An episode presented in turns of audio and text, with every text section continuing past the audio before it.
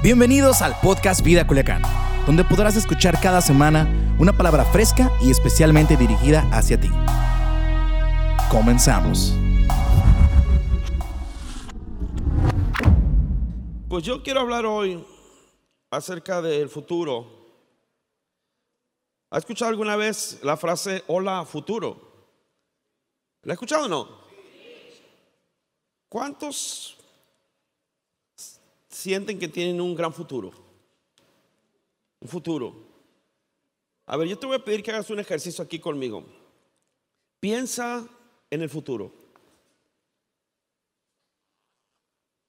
Piensa en el futuro. En este instante, detente lo que estés haciendo ahí e imagina tu futuro. ¿Qué estás haciendo?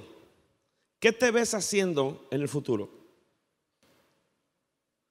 ¿Cómo te ves a ti mismo o a ti misma en el futuro?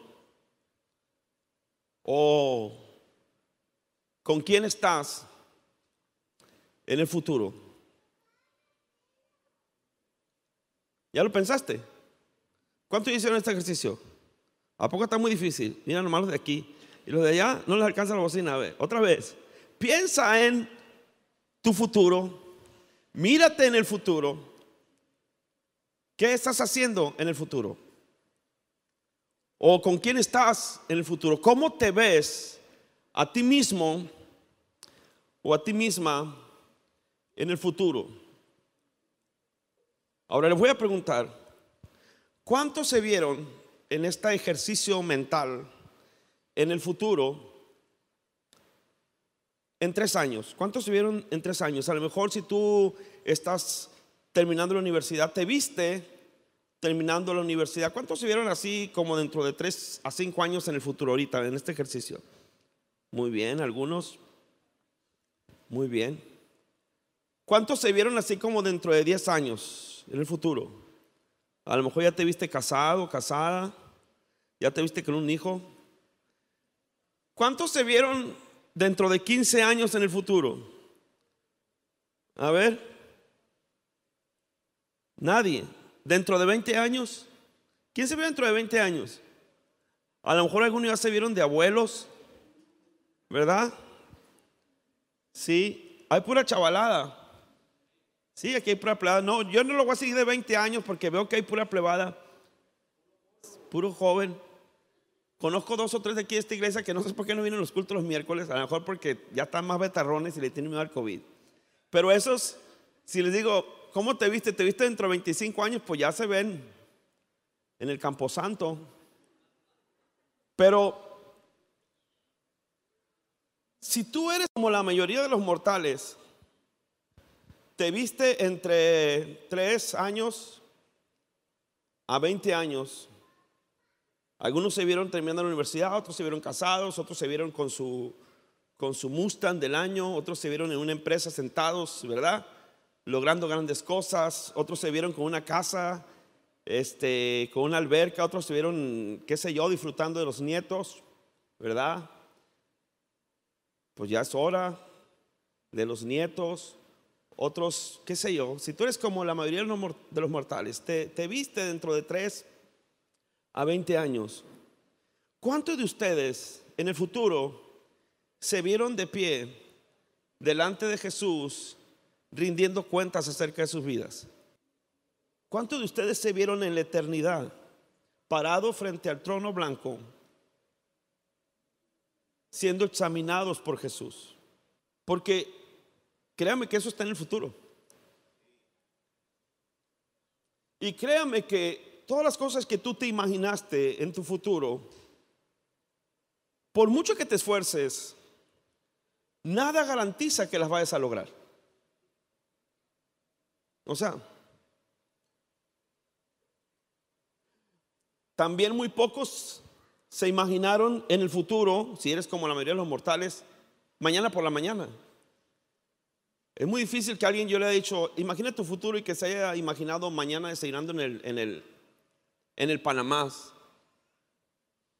¿Está el Juanito aquí o no viene el Juanito? Ah, Yo me imaginé en el Panamá desayunando con mi carnal, el Juanito, cortándole una flor. es muy difícil que usted se haya imaginado en el futuro,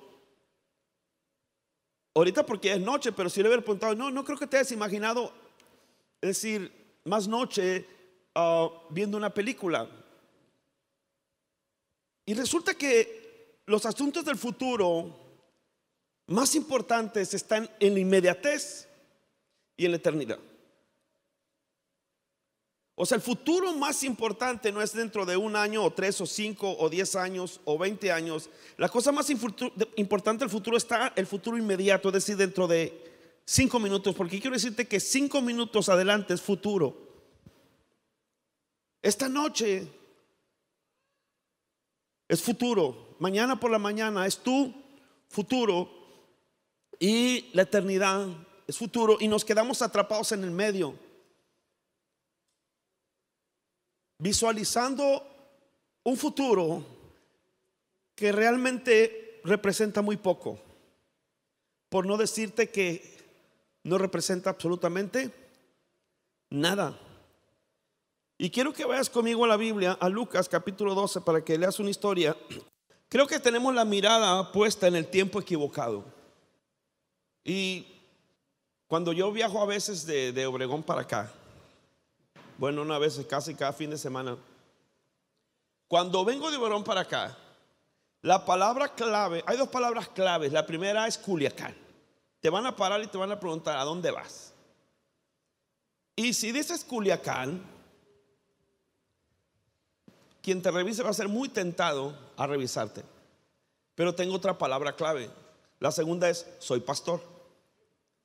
Y casi la mayoría de las veces en un 99% me libra de una revisión. Y a veces vengo tan apurado así que me veo tentado a decir, voy a los mochis. Y alguien me dice, lo, he platicado, me dicen, pastor, pero esa es una mentira. Pues, pues no lo es tanto porque pues realmente voy a los mochis. Y de ahí, pero eso es centrar mi mente y mi atención. Realmente mi, mi, fin es la ciudad de Culiacán y los mochis solamente es transitorio, no es, no es mi destino. Y la cosa más importante de todas es mi destino y el lugar donde estoy. La velocidad que llevo, qué tan lúcido voy, qué tan despierto voy y el destino. Y lo demás es solamente parte del recorrido. Yo pienso que el pasaje, uno de los pasajes que más me llenan en la vida de la Biblia es que somos peregrinos, dice la, palabra en hebreos, y somos extranjeros. Es decir, no somos de aquí, ni venimos a quedarnos. Solamente estamos en un peregrinar. y, y estoy hablando de futuro porque es pertinente, no lo exige lo que está pasando. Miren, Ayer por la mañana, ayer, ayer, falleció un, pastor que yo no tuve el gusto de conocer. Creo que se llama Horacio, al el Fe lo conocen, de los mochis. Pero de la, iglesia vino y aceite, es un, es un joven. Ayer, falleció y sé que es un hombre muy querido porque he visto mensajes que mandan en el Face. De hecho, yo lo tengo como, como contacto, no sé cómo, si, pero ahí lo tengo yo. Y en esta pandemia también falleció un amigo de nosotros, Daniel Palazuelos. Y también falleció otro amigo de nosotros, este Rodolfo. Pastores, los tres, y muy jóvenes. Y mientras meditaba yo, yo escuché a alguien decir, personas que no conocieron ni mi amigo Daniel, ni mi amigo Rodolfo, ni este Horacio, ni siquiera llegaron a conocer a sus yernos o a sus nueras. No conocieron a sus nietos. Ni siquiera pudieron estar en la boda de sus hijos y no van a poder estar. Porque todos ellos tienen hijos pequeños o adolescentes. Ni siquiera tuvieron el gusto de decir estuve en la boda de mi hijo, de mi hija. Ni siquiera tuvieron el gusto de decir abracé a mis nietos. Mucho menos pensar en, voy a ser el chambelán de, la- de la- de- de- mi primera nieta que cumpla 15 años, porque es, un- es una meta que yo tengo, ser el chambelán de mi primera nieta. ¿Verdad? No, no tuvieron esa oportunidad. Y yo escuché a alguien que dijo, pues tenían mucho futuro.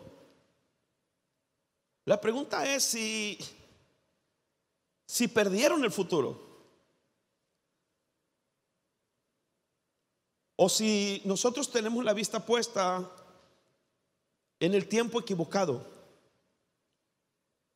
Estamos sumergidos en una temporalidad que no es la que nos hace o nos, nos, nos vuelve las mejores personas que podemos ser. Me, temo que podemos ser mucho mejores que lo que somos si, si centramos nuestra mirada en el tiempo adecuado.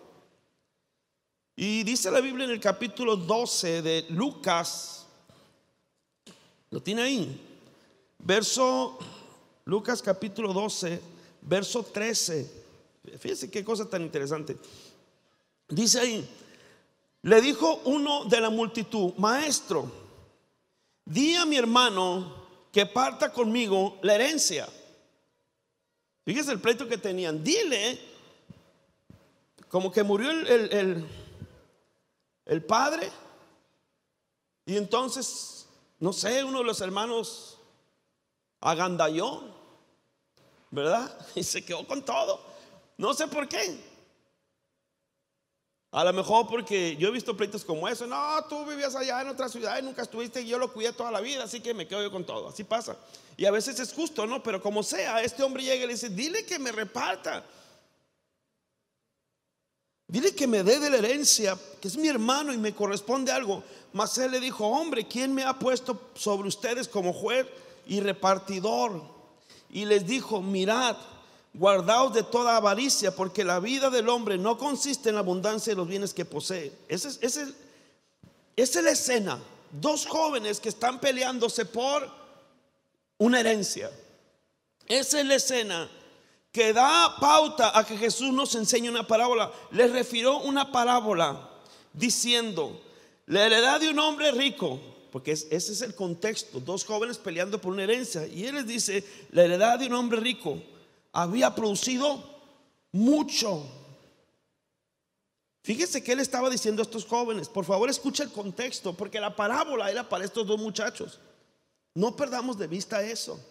Son dos muchachos que se están peleando por la herencia. Y vienen delante de Jesús y Jesús les dice, les voy a enseñar una parábola. Un hombre tenía una heredad, porque ellos estaban peleando por una heredad. Y esa heredad había crecido mucho. Y él pensaba dentro de sí diciendo, ¿qué haré? Porque no tengo donde guardar mis frutos. Y él dijo, esto haré. Derribaré mis graneros y los edificaré más grandes y allí guardaré todos mis frutos y mis bienes. Estaba pensando en su futuro. ¿Qué voy a hacer con todo esto? ¿Qué haré? Y le diré a mi alma. Fíjese lo que fíjese cómo se visualizó, no era él se estaba visualizando en el futuro. Dice, esto que haré, está hablando de qué? De una visión acerca del futuro. Voy a derribar mis graneros, voy a hacerlos más grandes. Y entonces le diré a mi alma. Lo tiene ahí.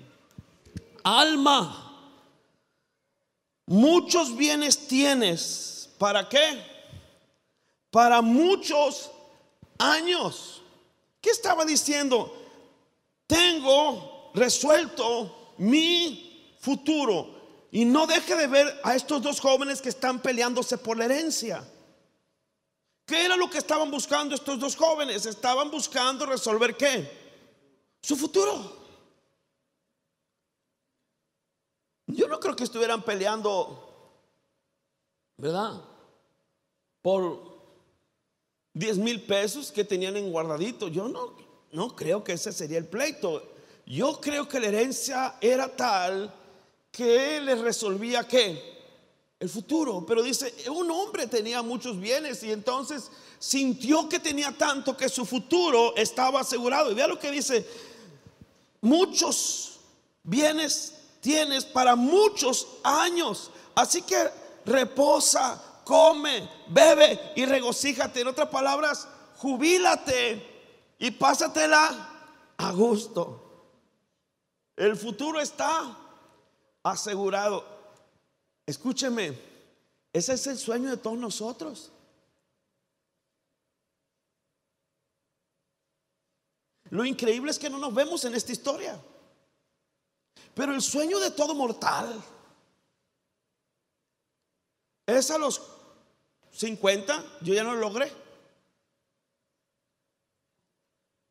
Y eso que me extendí, porque ahorita ya piensan que a, los, a los 40, 50, tener resuelta tu vida económica. ¿Están de acuerdo conmigo o no? ¿Sí? Y decir, pues ya tengo 50 y que hubo 60, voy a disfrutar de lo que tengo, vamos a viajar, esposa. Vamos a pasárnosla, vamos a dejar tanta preocupación. Ese es el sueño que tenemos, esa es la realidad. Y aquí estamos reflejados. Y entonces Jesús junta a los dos muchachos y le dice, escúchenme, les voy a contar una parábola. Y hasta los dos muchachos peleándose por asegurar su futuro. Y les dice, había un hombre que tenía muchas riquezas y no hallaba qué hacer con tanto que extendió sus graneros y, las llenó. Y, y, dijo, alma, ya tienes suficiente para muchos años. Pásatela tranquilo y disfruta lo que has logrado. Ese era el sueño. Pero Verso 20. Dios, ¿quién? Dios le dijo, intervino Dios, necio, esta noche vienen a pedirte tu alma y lo que has provisto de quién será necio esta noche. ¿Está hablando de qué? Del futuro, del futuro que realmente importa, el más inmediato y el más remoto. Y él estaba poniendo su vista en el, en el tiempo equivocado. La cosa más importante de tu futuro o los momentos más importantes son este minuto o esta hora que sigue. ¿Qué es lo que va a pasar?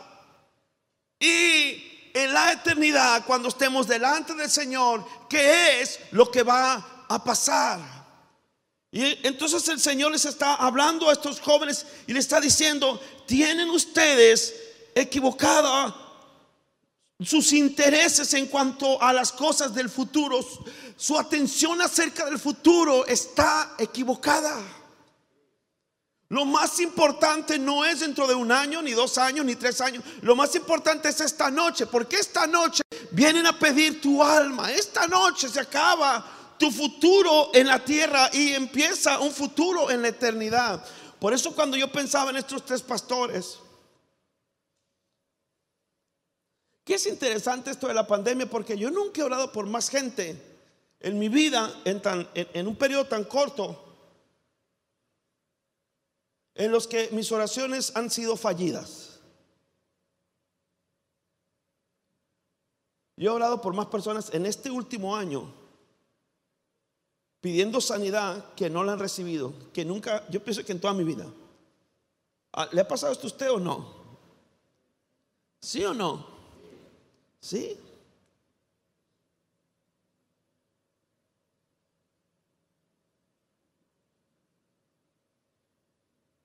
Pero Dios está pensando en otras temporalidades.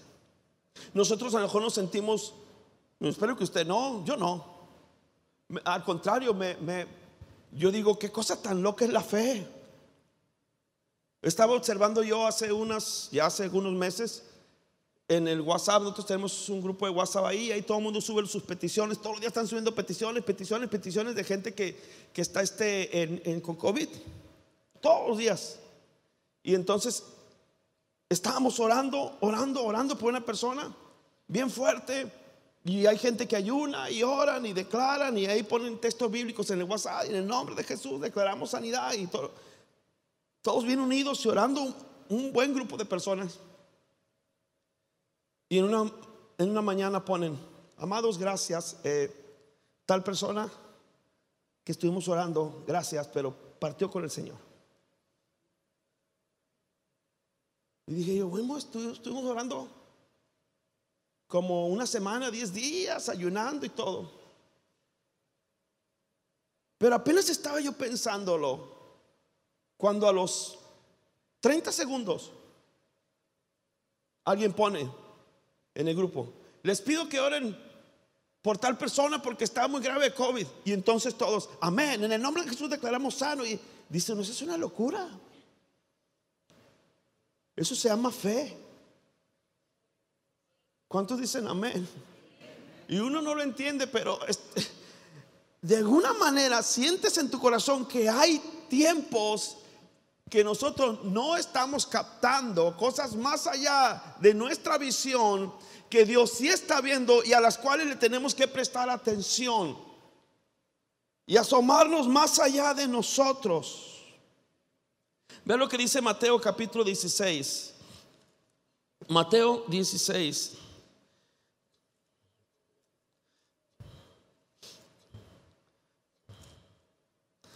Mateo 16, verso 26. Porque pareciera que este pasaje debiera estar inmediatamente después de la parábola, ¿no? Pero no, dice, porque ¿Qué aprovechará al hombre si se gana todo el mundo? ¿Y qué? Y pierde su alma.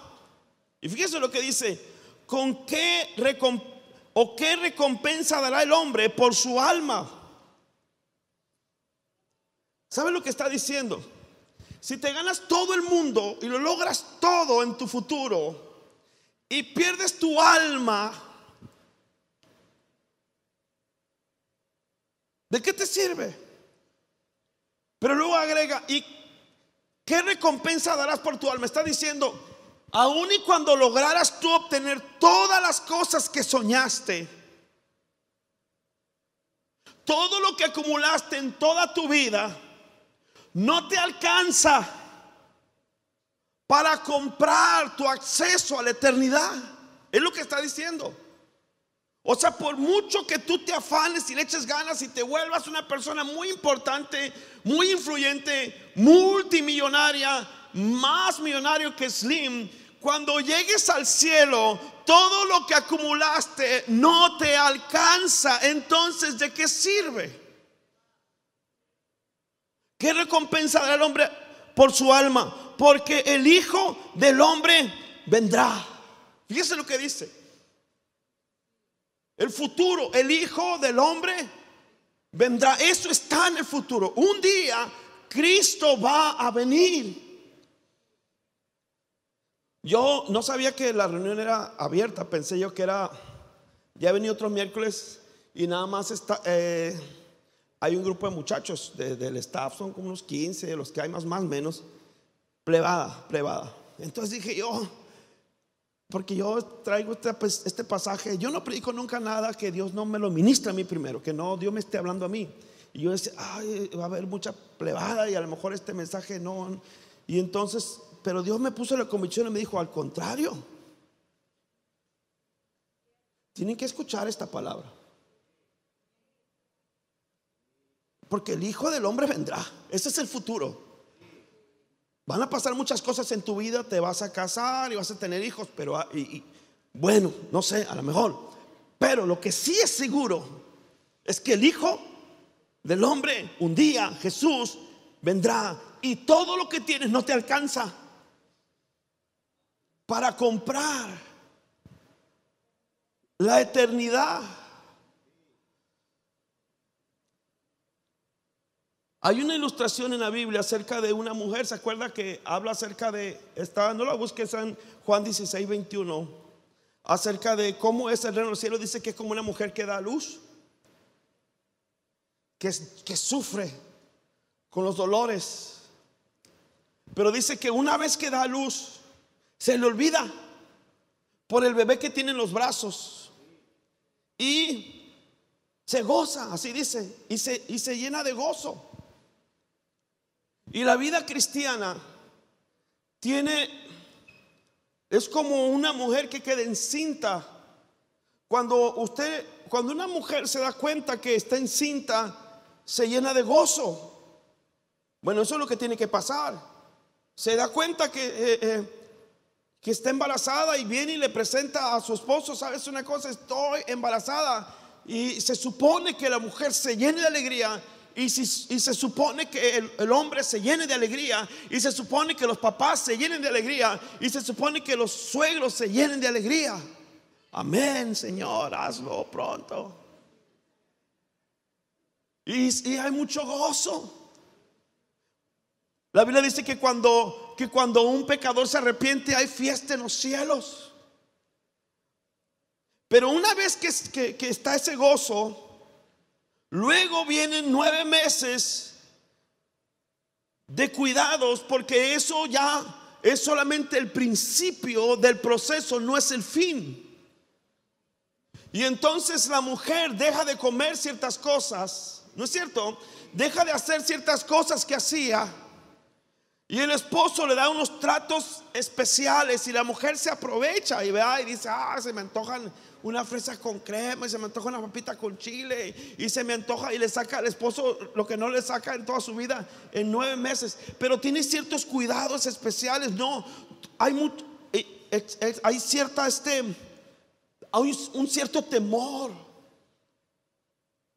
Y siente la mujer que se mueve y siente el vómito y, y, si, y si, oye, pues no se ha movido el bebé y se preocupa y van con el pediatra porque hay un proceso, em, empezó con gozo, pero luego viene un cuidado especial, una atención especial, porque el principio es solamente el principio, pero el que perseverare hasta el fin, ese será salvo.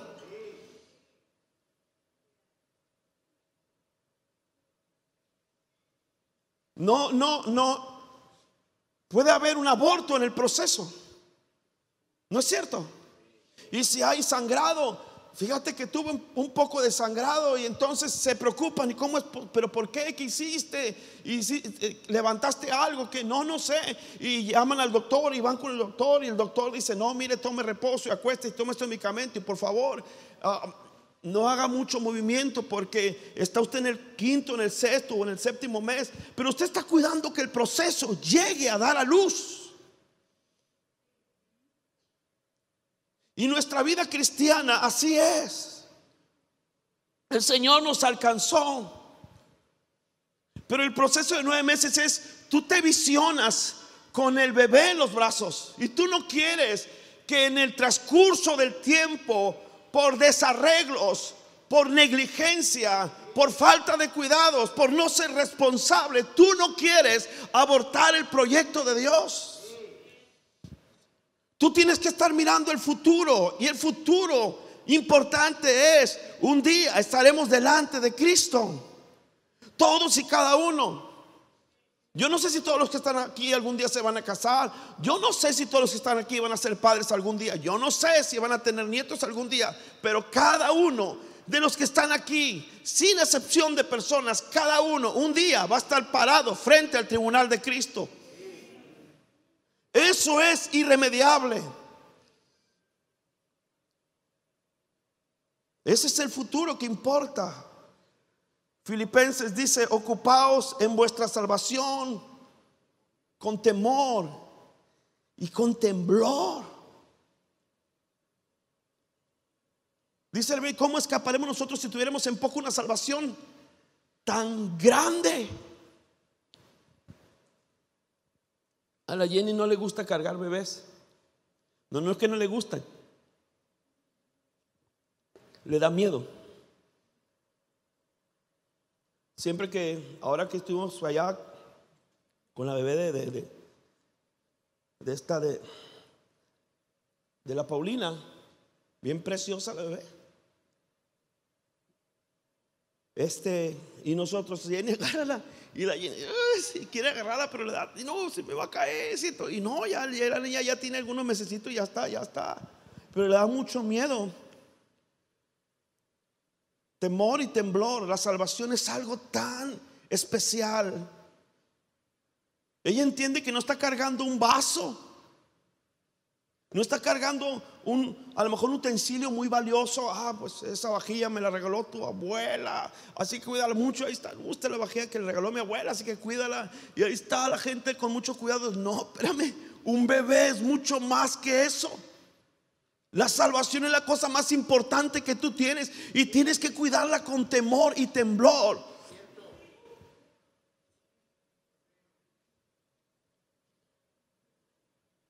Primera de Corintios capítulo 9. Primera de Corintios capítulo 9.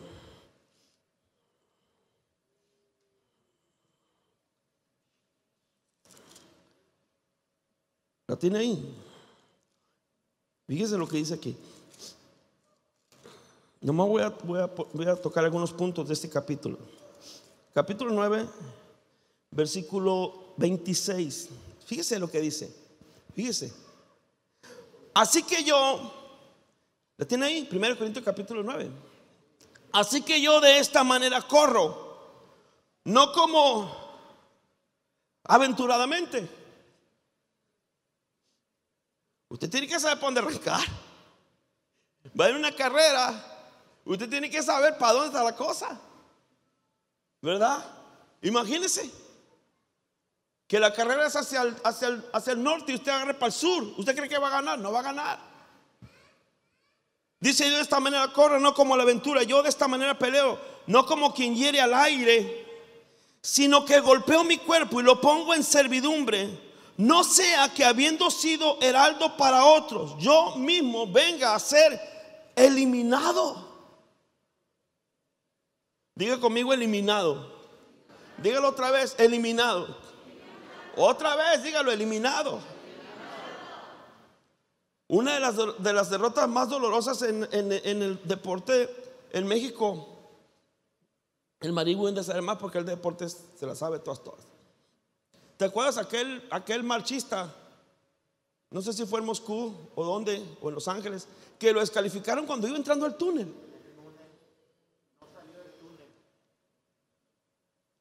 42 kilómetros, ¿verdad? En una maratón. Iba en primer lugar, en primer lugar, en primer lugar. Lo habían amonestado dos veces, a la tercera lo eliminan. Y para entrar al estadio hay que entrar por un túnel. Y las cámaras vieron cuando entró por el túnel. Y entonces ya estaban esperando la otra cámara para que saliera del túnel. Ya solamente tenía que dar una vuelta olímpica y ganaba. Y estaban las cámaras eh, eh, los mexicanos, los, los cronistas mexicanos entusiasmados diciendo, va a ganar. ¿Quién fue? Fue Raúl Canto, ¿no? Fue Canto. Y esperando lo que saliera y que saliera y que saliera y no salía. Y cuando menos pensaron, el que iba en segundo lugar es el que sale. Y es que cuando entró al túnel, dentro del túnel fue descalificado, fue eliminado. Yo no creo que alguien haya sufrido una derrota más dolorosa que la que él sufrió. Lo eliminaron apenas a 500 metros después de haber corrido 42 kilómetros.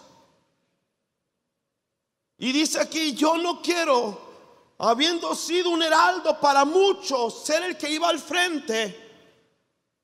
Al final de la carrera, a unos metros, dice Pablo, yo no quiero ser que eliminado. Y amados, estos pasajes están aquí en la Biblia. Bernardo Segura era, era uno moreno, ¿verdad? Es cierto, era uno moreno, moreno. ¿Por ¿Eh? Cine 2000. Bernardo Segura, uno moreno, pero chino. Moreno, moreno. Y luego sigue diciendo, escúcheme, porque no quiero hermanos que ignoren Dígale que está a su lado. No, se hace ignorante. No quiero que ignoren que nuestros padres todos estuvieron bajo la nube y todos pasaron el mar. En otras palabras, vivieron el milagro. Y todos en Moisés fueron bautizados en la nube y en el mar. Y todos comieron el mismo alimento espiritual. Todos comieron qué? El mismo alimento espiritual. Todos venían los domingos y escuchaban el mismo sermón. Todos. Todos bebieron la misma bebida espiritual. Porque bebían de la roca espiritual que los seguía. ¿Y la roca era qué? era Cristo.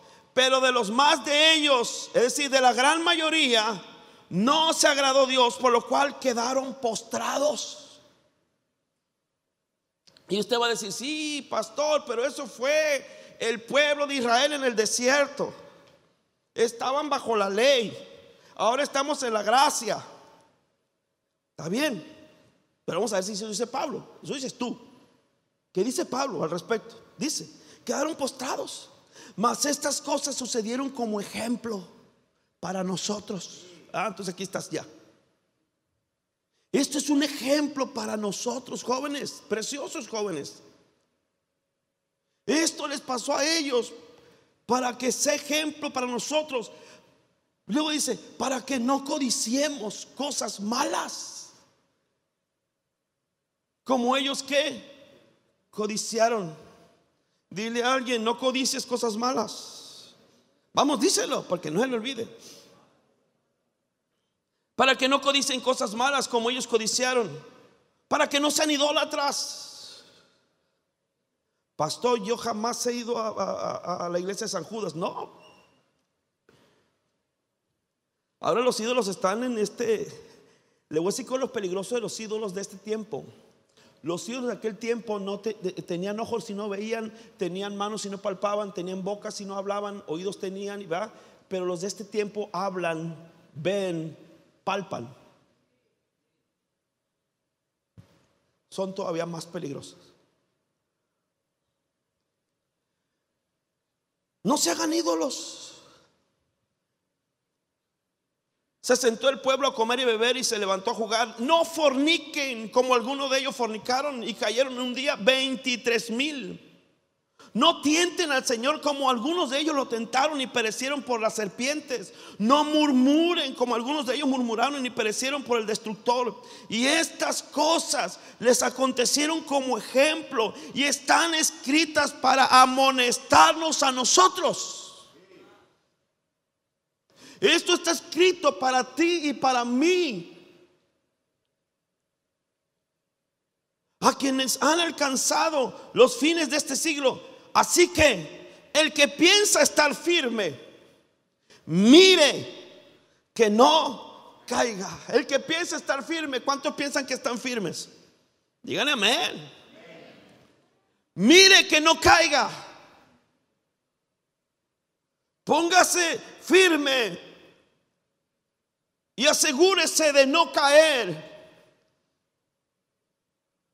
Porque si alguien le comentó y le dijo que esta salvación que recibió no hay manera de que la pierda, le mintió.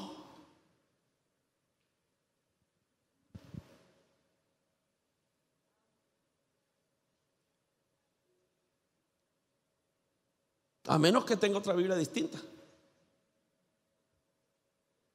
Y aquí dice, eliminar, caer. No quiero ser eliminado. Y lo dice, fíjese que no caiga. Voy a dar dos pasajes y termino, porque este no es un sermón muy popular. Este, vamos a, Hebreos, Hebreos, vaya Hebreos, por favor. Vaya Hebreos. Sabe que la obligación de todo predicador, la encomienda de todo predicador es meter a la gente al cielo. Ese es el único llamado de todo predicador. Hay conferencistas, hay, hay, hay maestros, hay, este, hay, hay talleristas, hay coach, como mi amigo Marín. Pero el predicador tiene un solo objetivo, meter a la gente al cielo. Ese es su llamado. Hebreos capítulo 2, verso qué? 1. Porque es necesario ¿Entiende la palabra necesario? Sí, ¿verdad? Que con más diligencia, ¿entiende la palabra diligencia? A ver, jóvenes, ¿sí entiende la palabra diligencia? ¿Sí o no? Es lo contrario a negligencia. Atendamos a las cosas que hemos oído, no sea que nos deslicemos. Ya tenemos una tercera palabra. La primera, eliminado. La segunda, caer. La tercera, deslizar. No sé que nos delicemos, porque si la palabra dicha por medio de los ángeles fue firme y toda transgresión y desobediencia recibió su justa retribución, ¿cómo escaparemos nosotros si descuidamos? Hay una cuarta palabra, descuido. Una salvación tan grande, eliminado, caer, deslizar, descuidar. Asegúrate que no eres eliminado, asegúrate que no caes, asegúrate que no te deslizas, asegúrate que no te descuidas. Porque esta salvación es la cosa más importante que tienes en la vida. Cuídala con temor y temblor. Nada en lo que tienes ahora, no hay nada que tú tengas más importante que la salvación. Nada que tú tienes es más importante que la salvación. Es tuya. Retén lo que tienes. Apocalipsis capítulo 3, y termino con este, en este texto. Ya voy a terminar. Apocalipsis capítulo ¿qué? 3. 3, 11. Lo tiene ahí. He aquí, yo vengo. ¿Qué? ¿Cuándo viene? ¿Cuándo? Pronto.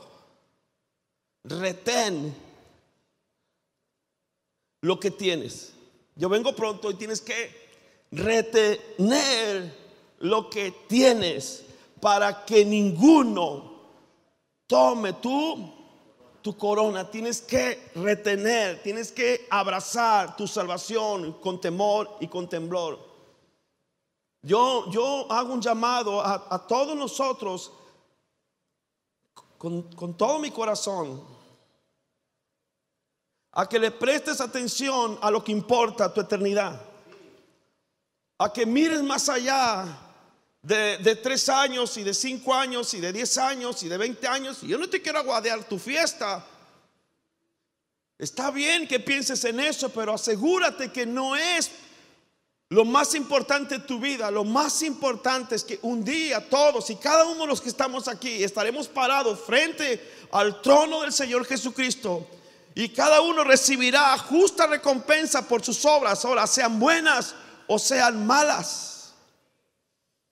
Eso es algo que tú no vas a poder evitar y para lo cual tienes que estar enteramente preparado. Tú, esta vida te permite prepararte para estar, yo no sé,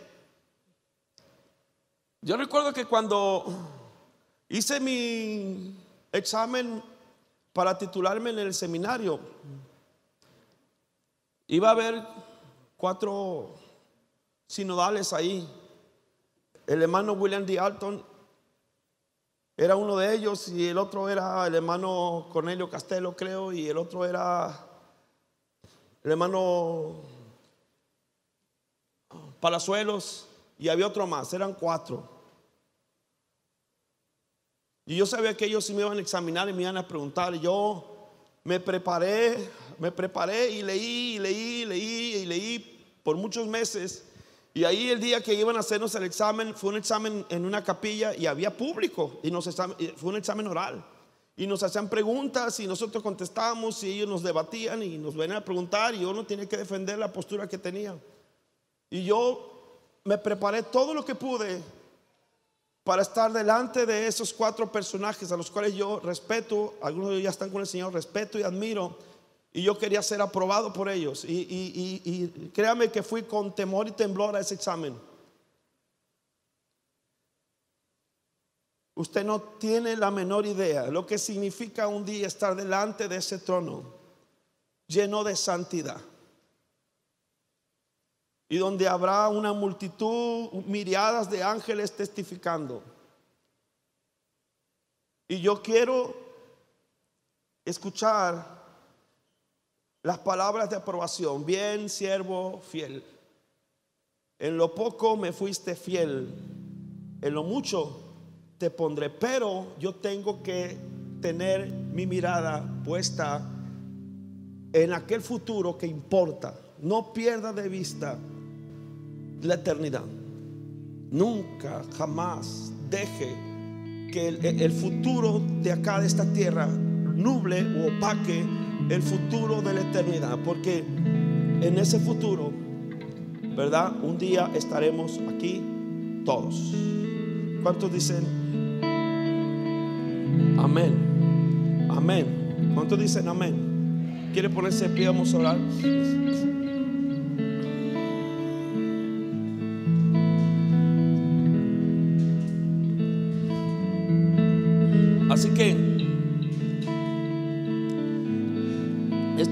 Que están con el Señor ahora, este, yo no sé si en algún momento yo pensé, se les fue todo el futuro que tenía sus nietos, sus hijos. A ver, ¿qué es el, el punto? ¿Dónde tenían puesta su mirada? Murió el pastor, murió ayer murió el pastor Luis Honorio, a lo mejor el fe lo conoció, un, anciano que pastor de la iglesia en Cocolis, un hombre muy respetado y murió lleno de días con nietos y a lo mejor hasta bisnietos tiene hermano, no sé. Pero están poniendo ahí en su en el face de Sadrach, su hijo, hacia este hombre que fue ejemplar. Nadie tiene la menor duda de dónde tenía puesta su mirada. Nadie. Y, yo les llamo la atención. Asegúrese, por Dios, asegúrese que el día que usted sea llamado delante del Señor, haya más cosas que decir respecto a su vida de santidad que a los logros que tuvo en esta tierra. Asegúrese por Dios que cuando se paren y hablen acerca de su legado, hablen de cosas eternas, de las cosas que hizo, de la vida que llevó respecto a la eternidad. Asegúrese que esa sea la historia que se cuenta de usted, que vivió de acuerdo a la voluntad de Dios, que vivió consagrado para Dios, que se apartó para Dios. Que no haya ninguna duda. Así dice, dicen que así dice en el epitafio de la hermana María W. Atkinson. Dice, aquí no hay dudas. No deje que haya dudas en nadie acerca de la vida que usted llevó delante de Dios. Vamos a orar. Levante sus manos, dile, Señor, gracias. Te amamos y te bendecimos, te honramos. Y Padre, yo sé que aquí hay muchos jóvenes, la mayoría de los que están aquí son jóvenes, bellos y preciosos, llenos de energía, de, de sueños que tú les vas a seguramente ayudar. Jóvenes que lograrán cosas extraordinarias, jóvenes que, que tendrán éxitos gloriosos, Señor, que vivirán vidas maravillosas, jóvenes que lograrán triunfos, empresarios, ah, gente emprendedora, gente visionaria, gente fuerte con ministerios poderosos. Yo sé, Señor, que todo eso hay entre los jóvenes, Padre. Pero, Señor Santo, es mi deber llamar la atención de ellos para que miren la eternidad.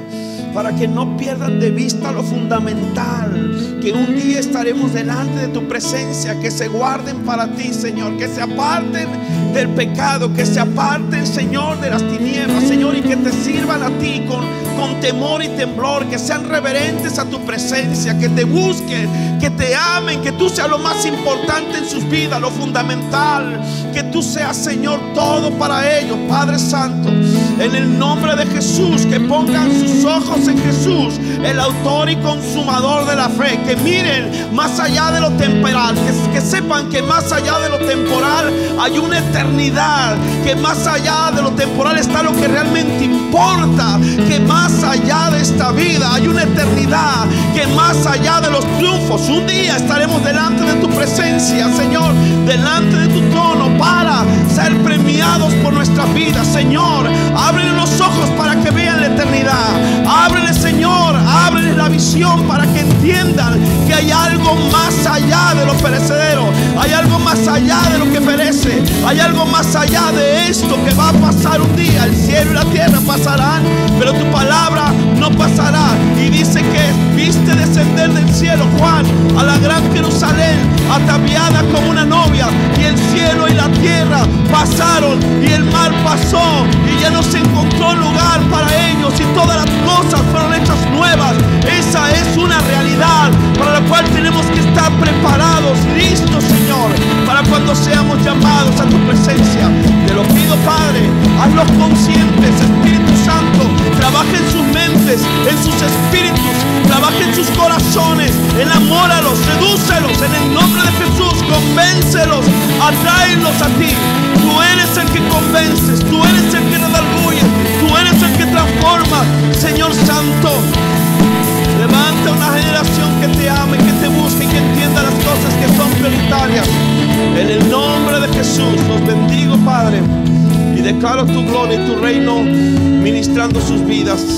Amén y amén. Dios les bendiga, amados, preciosos. Dios les guarde. Dios les guarde. Gracias por ser parte de la comunidad Vida Culiacán. Nos encantaría que pudieras compartir este podcast con tus familiares y amigos. No olvides suscribirte a nuestro podcast a través de todas las plataformas de audio, como Apple Podcast, Spotify y YouTube. También recuerda que nos puedes seguir a través de nuestras redes sociales como arroba Vida Culiacán en Instagram y Vida Culiacán en Facebook. Haznos llegar tus dudas y contáctate con nosotros a través de estos medios. Hasta la próxima.